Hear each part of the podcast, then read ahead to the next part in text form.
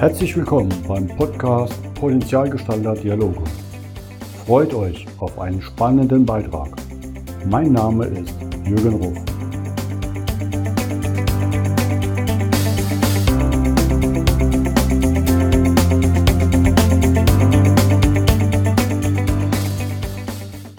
Willkommen zum heutigen Podcast. Bei mir zu Gast ist heute Masa Amudadashi aus München. Hallo Masa. Hallo Jürgen, grüß dich. Heißt es noch Servus? Nee, ja. ne, in München doch, ne? Heißt ja auch noch Service, nicht nur Servus. Wien, ne? Schön, dass du heute da bist. Und ich würde auch gleich mal direkt für die Zuhörer und Zuschauer anfangen mit ein bisschen Hintergrund zu dir. Mhm. Wo kommst du her? Gut, natürlich jetzt lebst du in München, aber angefangen hast du eigentlich mit einer Karriere im Hotelfach als Hotelfachfrau bist du eingestiegen im Schindlerhof in Nürnberg. Du hast da wahrscheinlich dann alle Stationen durchlaufen dürfen, die man so im Hotel auch lernen darf. Ne? Mhm, genau. Ja, das Thema, warum ich dich auch eingeladen habe, war ja, oder auf dich aufmerksam geworden bin, war ja der Hinweis, dass du so eine ganz interessante Rolle dort hast auf einmal, nämlich Herzlichkeitsbeauftragte. Also ich kenne viel Gutmanager und in die Richtung, aber eine Herzlichkeitsbeauftragte hatte ich noch nie gehört. Was ist das und wie ist das passiert? Wie wird man das? Interessant, oder? Mhm. ja, wie wird man das? Das ist ähm, tatsächlich äh, eine, eine neu geschaffene Position gewesen. Also ich muss vielleicht ganz kurz bisschen äh, ausholen. Ich äh, habe ja, wie gesagt, meine Ausbildung im Schindlerhof gemacht und äh, bin nach meiner Lehre noch, noch geblieben im Veranstaltungsbereich, also habe Tagungen mit organisiert und koordiniert und hatte so nach drei, dreieinhalb Jahren ungefähr den Entschluss für mich gefasst, äh, das Unternehmen zu verlassen, um noch ein Studium dran zu hängen. Das war mhm. dann so ähm, mein nächster Step, den ich für mich geplant hatte. Und die, diese Entscheidung kam bei meinem damaligen Chef äh, nicht, nicht so gut an, weil wir haben uns sehr gut verstanden und ähm, ich glaube auch, äh, dass er etwas vielleicht in mir gesehen hat, was er in dem Moment noch nicht äh, gehen lassen wollte oder vielleicht noch fördern wollte. Und wir sind oft ins Gespräch gekommen und haben überlegt, gibt es denn irgendwas, äh, was mich im Hotel noch interessiert, eine Stelle, die, ähm, die mich reizt. Und wir sind auf keinen wirklichen gemeinsamen Nenner gekommen. Und dann kann ich mich sehr gut an diesen Tag erinnern, als er mich dann bat, ins, äh, ins, ins Büro zu kommen. Äh, also wirklich einen Termin festgelegt hat. Also eine Assistentin hat dann einen Termin festgelegt und bat mich dann äh, an dem und dem Tag um so viel Uhr, äh, um die Uhrzeit dann ins Büro zu kommen. Und ich wurde empfangen von der Unternehmerfamilie. Und an diesem Tag haben sie mir dann äh, diese Position vorgestellt und sie haben mich gefragt, willst du unsere Herzlichkeitsbeauftragte werden? Und ich kann dir sagen, ich bin, ähm, ich war sehr irritiert, weil ich noch nie etwas davon gehört habe und ich auch nicht wusste, was, was sie von mir wirklich wollen. Ich dachte, im ersten Moment dachte ich, jetzt drehen die komplett durch. Und und, äh, und, äh, und, dann, äh, und dann hat aber eben Klaus erzählt, äh, du, ich möchte jemanden, der hier, der hier dafür sorgt, äh, dass zum einen äh, die Kunden immer wieder begeistert sind, dass wir Kundenbindung stärken, äh, aber auch, dass wir, äh, dass wir das Thema Mitarbeiterbegeisterung äh, mhm. noch intensiver angehen. Der Schindlerhof war ja bis dahin schon äh, wirklich in der Top, Top, was diese Themen äh, anging, aber das weiter, weiterzuentwickeln.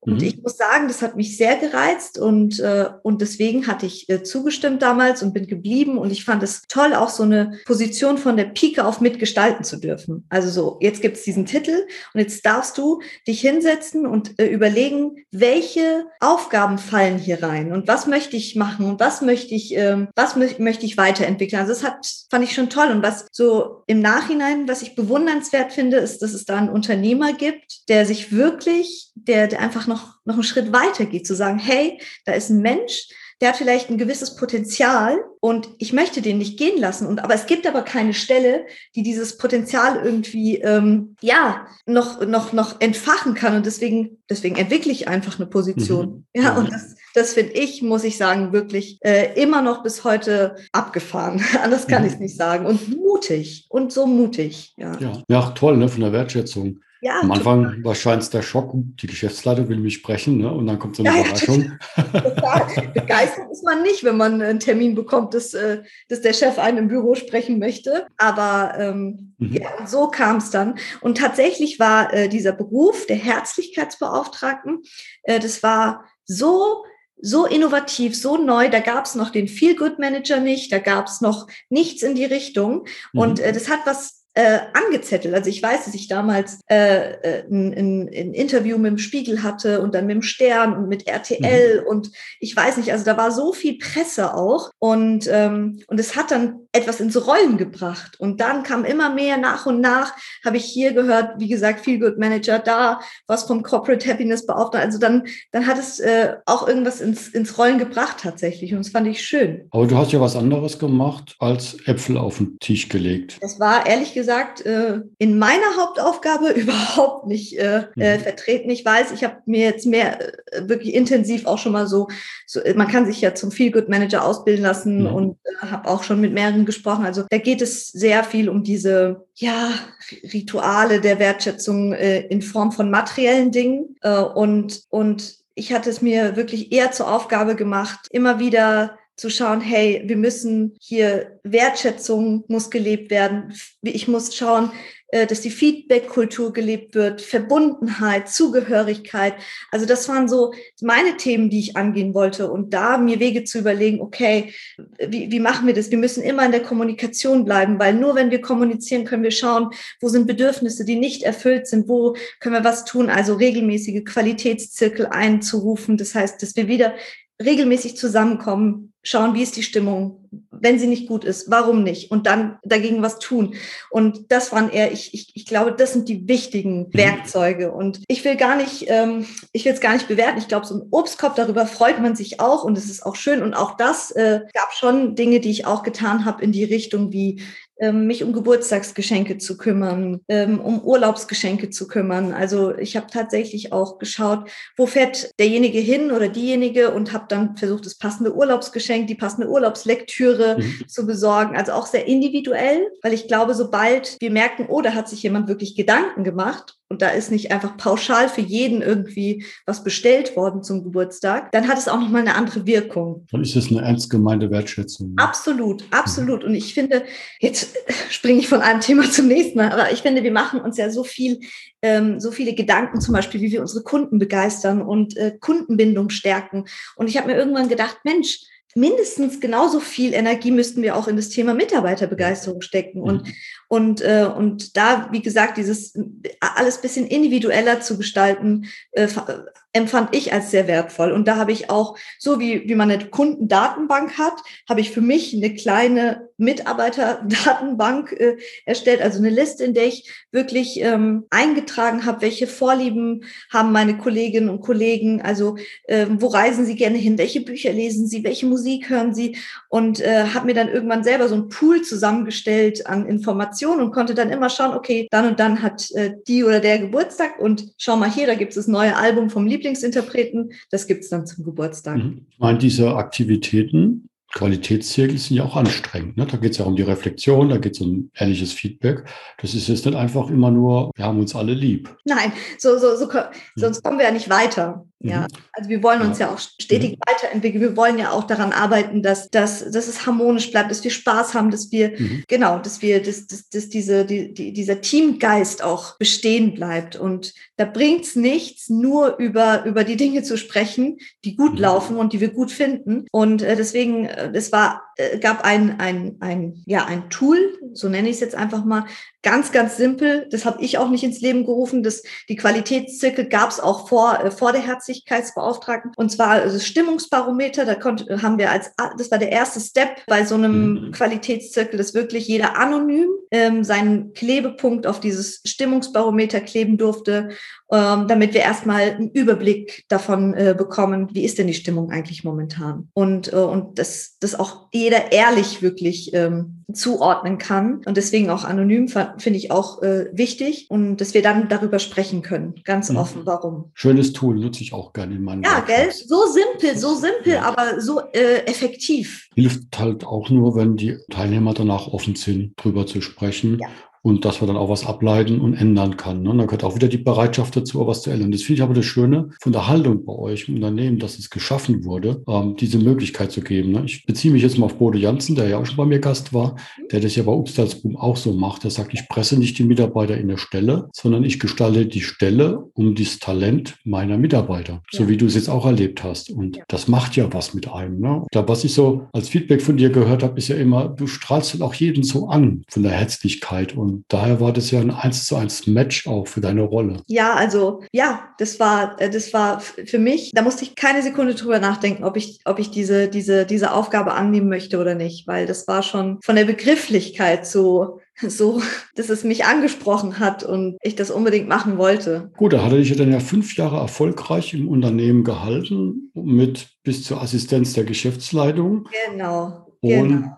dann kam dann trotzdem das Studium. Oder hast du es parallel dann noch so ein bisschen weitergemacht? Nein, das, ich habe mich dann tatsächlich, es waren sogar, wenn ich mich nicht irre, knapp sechs Jahre sogar, das, dann habe ich mich schweren Herzens, ähm, hm. wirklich schweren Herzens auch äh, vom Unternehmen getrennt, wobei wir, ähm, also ich immer noch äh, bis heute so verbunden bin mit dem Schindlerhof und äh, sehr dankbar, also eine ganz tiefe Dankbarkeit auch verspüre, weil ich heute nicht das, auch nicht das machen würde, wenn äh, wenn es den Schindlerhof nicht geben würde und wenn es äh, den Klaus nicht geben würde, der überhaupt diese, diese Berufung ins Leben gerufen hat, weil erst dadurch, ja, kam ich ja schon so ein bisschen in Berührung mit meinem heutigen Job, also dass ich Vorträge halten darf, weil damals wurde das Interesse so arg, ja, äh, so stark, äh, dass das Unternehmen dann angerufen haben und gefragt haben, könntest du einen Vortrag halten und uns erzählen, was du da machst und wie du es machst und Genau, also wir sind immer noch sehr verbunden, aber ich äh, hatte ein sehr starkes Bedürfnis danach, mir noch ein, ein theoretisches Fundament aufzubauen. Und deswegen kam das Studium und das Studium der Wirtschaftspsychologie und äh, mit der Hoffnung noch einige Fragen oder einige Antworten auf offene Fragen zu bekommen, die ich äh, hatte. Also ich, ich habe mich sehr, sehr intensiv in dieser Zeit als Herzlichkeitsbeauftragte mit den Themen der Motivation beschäftigt, äh, mit Führung, mit Wertschätzung und ähm, ja, und da dachte ich, das könnte nee, auf jeden Fall nicht schaden, da noch mal ein bisschen mhm. in die Tiefe einzusteigen. Und dann hast du es gleich auch dementsprechend richtig gemacht, ne? Businesspsychologie mit Schwerpunkt Personal- und Organisationspsychologie. Also das, was du eigentlich schon in der Praxis gelebt hast. Genau, genau, genau, genau. Das, was ich in der Praxis äh, schon gelebt habe, dann habe ich es in der Theorie kennengelernt, für mich auch äh, extrem wertvoll mhm. und äh, diesen Weg so in der Reihenfolge gegangen zu sein. Also ja. ich möchte gar nicht sagen, dass es immer der richtige Weg ist, aber für mich, ich konnte so vieles immer übertragen und dann hatte ich ganz viele Aha-Momente und also ich würde es wieder wieder, wenn ich, äh, wenn ich mich entscheiden müsste, würde ich es wieder in der Reihenfolge tun. Ich würde eine Ausbildung machen, ich würde arbeiten und dann studieren. Und genau. Und parallel habe ich zum Studium angefangen, bei Communico zu mhm. arbeiten. Mhm. Genau, den äh, René, meinen heutigen Chef, René Borbonus, den habe ich dann im Schindlerhof schon in meinem ersten Ausbildungsjahr kennengelernt. Das ist ja einer, äh, für mich einer der besten Rhetoriker, Rhetoriktrainer, die, die wir haben. Mhm. Und ähm, genau, als Rhetoriktrainer habe ich ihn kennengelernt äh, im ersten Ausbildungsjahr. Wir haben uns sofort gut verstanden. Er hat mich irgendwann in seine Trainings eingeladen auch. Äh, und ja, und so kamen wir dann auch zusammen. Als er mitbekam, dass ich den Schindlerhof verlassen werde, kam relativ schnell auch äh, der Anruf, ob ich denn nicht parallel Vorträge halten möchte neben dem Studium. Das bist ja schon fast ein alter Hase bei Ihnen, ne? mit ja, knapp acht Jahren, wenn ich es richtig gesehen ja, habe, schon bei Kommunik.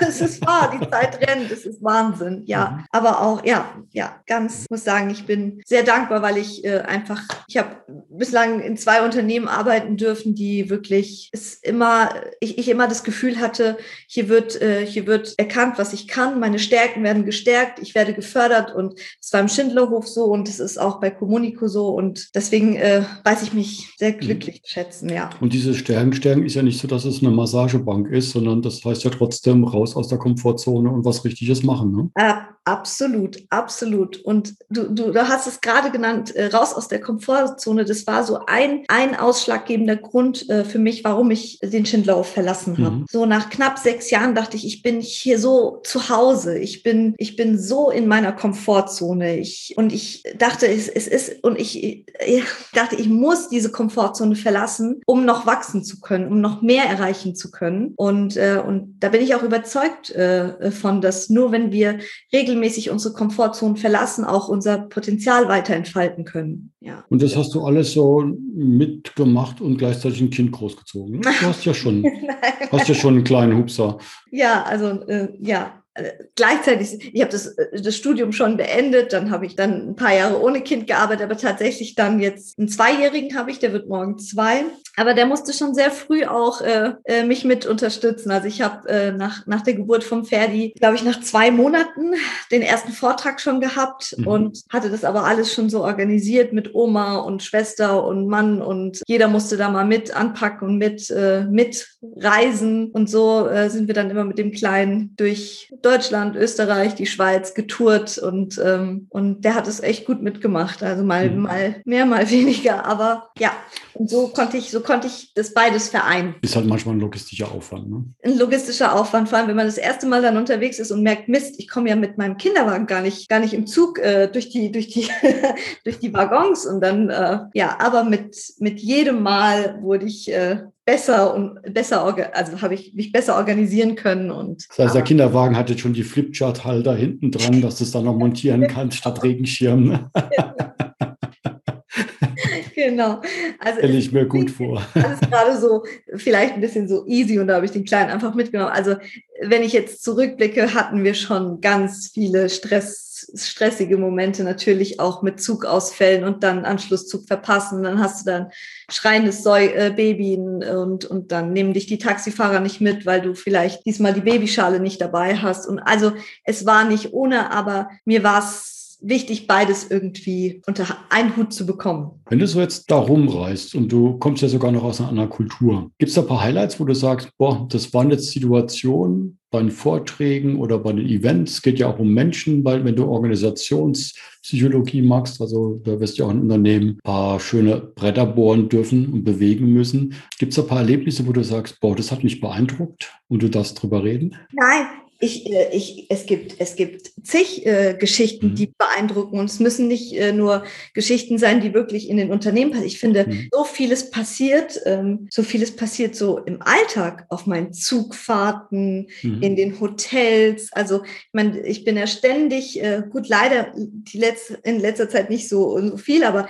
vor der Pandemie ständig in, in, in der Begegnung mit Menschen. Und mhm. da schöpfe ich auch die Geschichten für meine, für meine Vorträge. Das sage ich also aus, aus diesen Alltagsgeschichten. Aber ja, ich habe tolle Unternehmen schon äh, auch begleiten, ist nicht das richtige Wort, weil ich keine Beraterin bin, aber in vielen Unternehmen sein dürfen, die, die schon viel leisten und tolle, tolle Dinge tun für ihre Mitarbeiter. Also ich kann ja mal auch ein Beispiel, ich bin, ich bin schon baff manchmal, wenn ich sehe, wie viel Zeit sich auch wirklich Unternehmen nehmen, ganz bewusst nehmen, um sich mit den Themen der Wertschätzung auseinanderzusetzen, beispielsweise. Mhm. Und ich hatte einen äh, tollen Workshop für die Stadt Zürich gehabt und äh, für die Führungskräfte der Stadt Zürich. Und, und dann haben sie mir gezeigt, was sie schon machen und wie intensiv sie sich mit dem Thema der Wertschätzung auseinandersetzen. Und dann hatten sie Führungskarten entwickelt. Und es war wirklich ein Ritual, dass sich jede Führungskraft jeden Morgen, bevor äh, bevor der Alltag beginnt, der Berufsalltag, zehn Minuten, fünf bis zehn Minuten eine,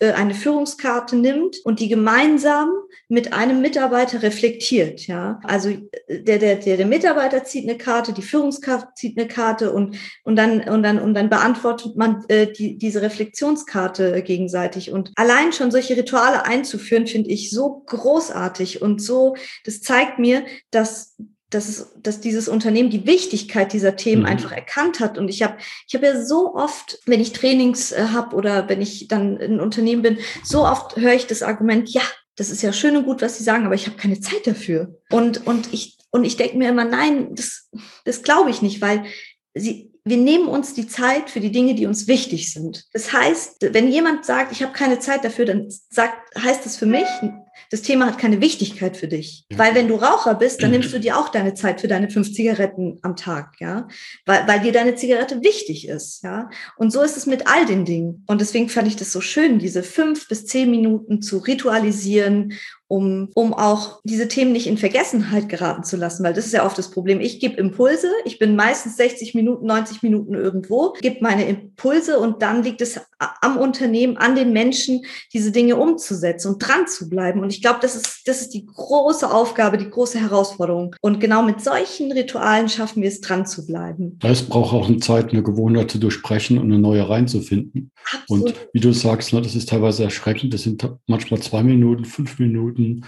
Jeder hat 24 Stunden am Tag und sitzt teilweise ein Meeting nach dem anderen und gönnt sich da nicht mal diese fünf Minuten Wertschätzung, Wertschöpfung, die einem selber ja auch gut tun, mal innezuhalten. Ja, genau. So ist es. Ja, das sehe ich auch so. Ja, und äh, grundsätzlich so, ich, ich, ich bin ja auch äh, die, die ganzen, das ganze Thema der Herzlichkeit, der Freundlichkeit, dieses äh, eine menschliche Miteinander, das kann man ja nirgends besser beobachten, als wenn man unterwegs ist. Ja? Wie Menschen miteinander im Zug umgehen, wie, äh, wie, wie, wie ich im Hotel begrüßt werde. Das sind ja so wenn ich beim Bäcker bin, wenn ich äh, Nachbar, äh, unsere Nachbarn treffe, das sind für mich, das sind für mich die Situationen, aus denen ich, aus denen ich einfach meine Geschichten auch ziehe. Ja, ich glaube, da können wir viel erzählen, auch noch, wenn man nicht nur durch die Welt reist, sondern allein in Deutschland durch die verschiedenen Regionen, ist es ja zum Teil schon krass unterschiedlich und so spannend, was man erlebt. Da stimme ich zu. Ja, es ist wirklich so. Es ist wirklich so. Ja, und manchmal eben sehr positiv und manchmal verstehe ich es einfach nicht und finde es fast schon erschreckend, dass wir manchmal nicht mal in der Lage sind, einfach nur höflich zu sein. Also da spreche ich gar nicht über Freundlichkeit oder Herzlichkeit, sondern einfach nur über Höflichkeit und zeige sehr gerne in meinen Vorträgen die fünf Stufen der Wertschätzung. Das ist, ähm, das ist nicht von mir, sondern das mhm. hatte ich mal aus, aus einem Buch von Pater Amseln Grün. Und er sagt ja, diese fünf Stufen ähm, bestehen aus der Aufmerksamkeit, also Menschen bewusst wahrzunehmen, ist die Basis der Wertschätzung. Und da daran scheitert es für mich schon ganz oft. Ja, also wenn ich merke, da ignoriert mich jemand ganz bewusst, passiert mhm. mir zum Beispiel ganz oft, wenn ich, wenn ich im Hotel an der Rezeption stehe, dass dann weiter in den PC getippt wird oder man sich unter Kollegen weiter unterhält, im Supermarkt die Verkäuferin sich einfach unterhält oder die Kassiererin mich nicht mal anschaut. So, das ist, da merke ich, das ist schon eine Geringschätzung meiner Person in dem Moment. Und dann geht es ja in, in der zweiten Stufe um den Respekt, in der dritten um Höflichkeit. Und auch da finde ich, das ist keine Selbstverständlichkeit, obwohl es um ganz klassische Höflichkeitsformen geht, wie bitte, danke zu sagen, zu grüßen und zu verabschieden. Ja, wie gesagt, ich merke das in meinem Alltag. Das ist nicht selbstverständlich, wenn ich im Aufzug stehe und eine Nachbarin oder ein Nachbar reinkommt, dass ich dann gegrüßt werde. Und, und was ist der Aufwand, da ein kurzes Hallo und ein Lächeln hinterher zu schieben? Und beiden fühlt sich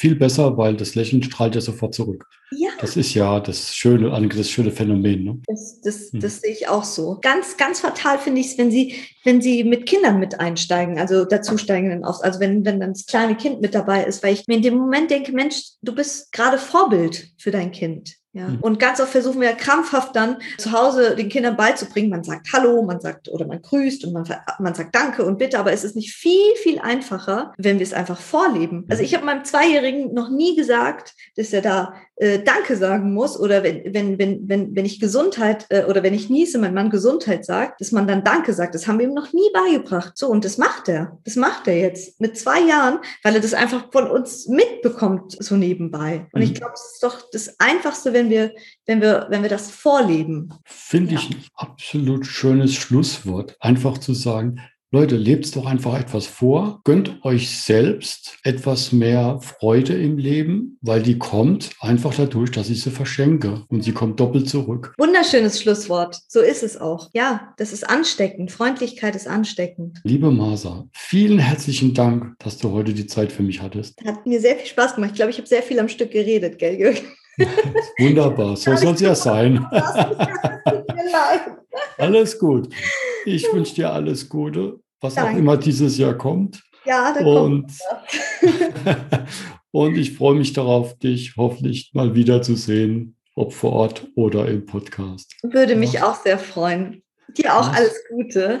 Mach's gut. Ciao. Tschüss. tschüss, tschüss.